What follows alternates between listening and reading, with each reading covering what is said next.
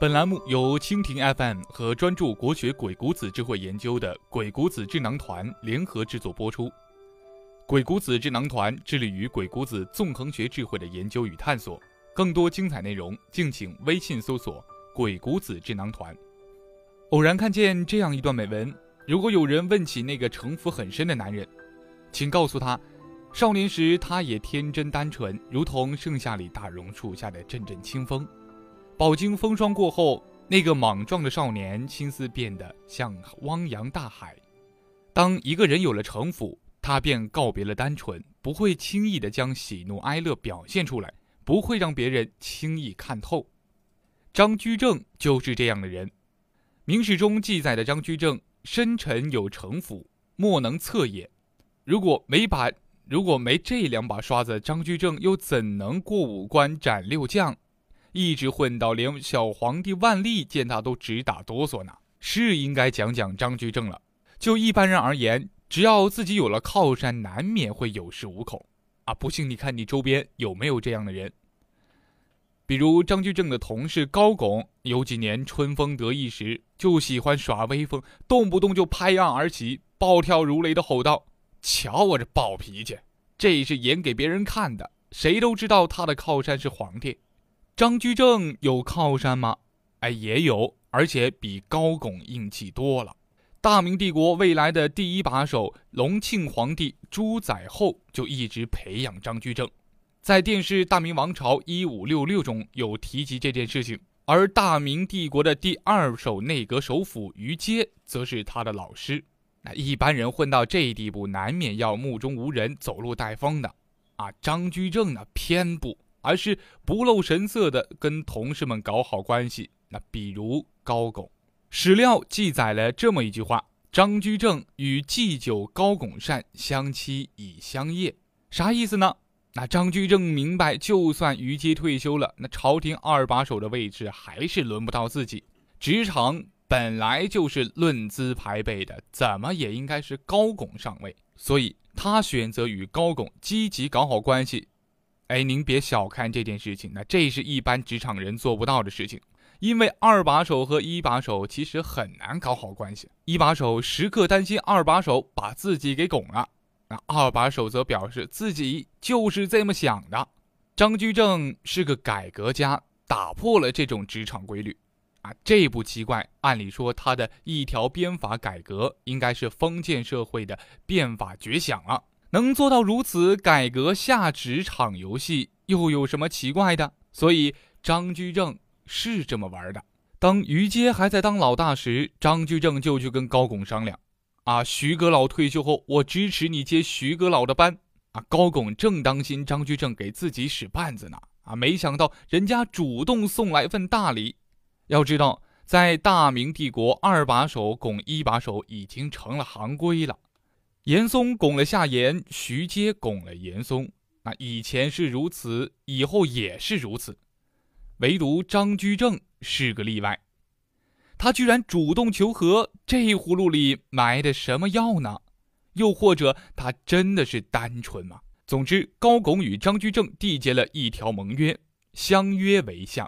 那现在我支持你当首辅，以后你退休了也支持我当首辅。那高拱也是个明白人呐。啊张居正明摆着是皇帝重点栽培的对象，目的就是为了拱自己。反正现在合作对自己有好处，先给承诺，至于兑不兑现，那是以后要考虑的事情。职场游戏本来就是相互利用的，张居正对高拱有利用价值，而高拱对张居正也有利用价值。职场总是充满了意外，那譬如谁也不会想到徐阶有一天会被开除，而高拱是因为脾气太暴躁而被停职留薪，取而代之的居然是状元郎李春芳。这李春芳作为空降兵继任内阁首辅，马上启用了自己的心腹赵贞吉。话说的还不够明确吗？赵贞吉的目的就是为了挤压张居正。那史料记载，赵贞吉入议事居正。原班人马老员工被打残血了，仿佛无力回天啊！这种事情在职场上经常会碰到。突然出现一个空降兵，快速的启用自己人，玩命的打压老员工，那基本上职场游戏就要结束了。可李春芳的对手是张居正啊！张居正依然我行我素，正常的打卡上班啊，见到领导李春芳和赵贞吉，依旧客客气气。如果是这样，也只是个软蛋。那实际上呢，张居正私下里动用了一点关系，李芳谁呢？啊，我查了一下，皇帝面前当红的大太监，啊，其实就是大明王朝一五六六里一开始就出现的那个吕方的原型。你会不会奇怪，张居正怎么会跟太监有勾结呢？兄弟，人在江湖混，谁没几个狐朋狗友呢？李芳为什么要帮张居正呢？因为他跟张居正比较熟。啊，职场就是这样，关系亲疏决定了该帮谁，不该帮谁。在李芳的作用下，重新启用了高拱负责吏部事务。吏部是负责人事工作的，有权抑制李春芳随意安插心腹，在抑制赵贞吉的同时与李春芳夺权。这一招实在是高啊！扶植了高拱啊，与李春芳、赵贞吉正面刚，而自己在幕后遥控。你说这样的人可怕不可怕？这可不是阿信胡说八道啊！有史料记载，居正与故所善长司礼者李方谋，赵用贡毗领吏部，以恶贞吉而夺春方正。请听题：张居正这么做到底是在帮高拱，还是帮自己呢？很难回答，是不是？反正高拱对张居正的感激是眼泪直流，握着张居正的小手说道。兄弟，以后咱们一起开心的玩耍吧。有时候帮助别人就是帮助自己。那没过多久，李春芳、赵贞吉这两个空降兵就去了财务部结工资走人了。请听题：李春芳到底是被谁拱走的？既不是张居正，也不是高拱，而是这两个人缔结的政治联盟的结果。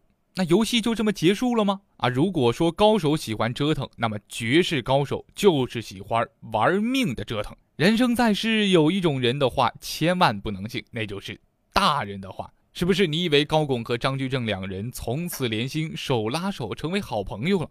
哪儿有？高拱一转念就污蔑张居正收受徐阶儿子的贿赂，扎心了。高拱忍那么久，终于要对老领导下手了，顺带着把张居正给干掉，然后再补上一个自己的心腹，如此一石二鸟，自可高枕无忧了。为此。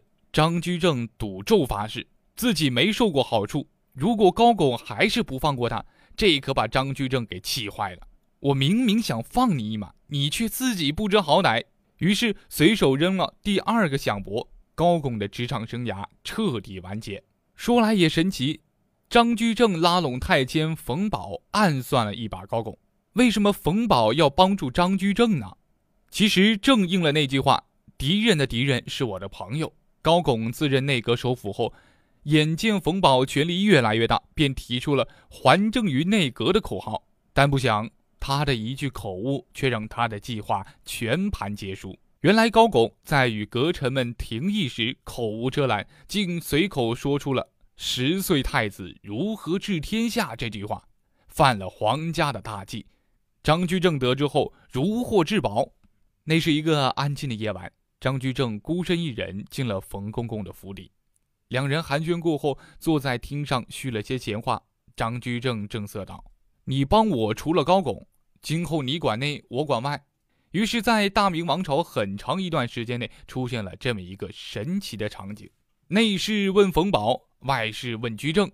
那套路还是这么个套路，却被张居正玩出了花来。徐阶以为张居正是自己人。那他却暗中和高拱合作，李春芳看不起张居正，却没想到他能跟李芳合作。高拱以为随心所欲地将张居正按在地上摩擦了，啊，却不知道张居正已经与冯保合作了。请听题：你猜张居正跟冯公公能白头偕老、永浴爱河吗？所有人都以为自己看透了张居正，却未曾想这只是看到了表面。张居正是个城府极深的人，他的上位史就是套路史，因为压根儿就没人知道他心里在想什么。人生想赢，没点城府不行。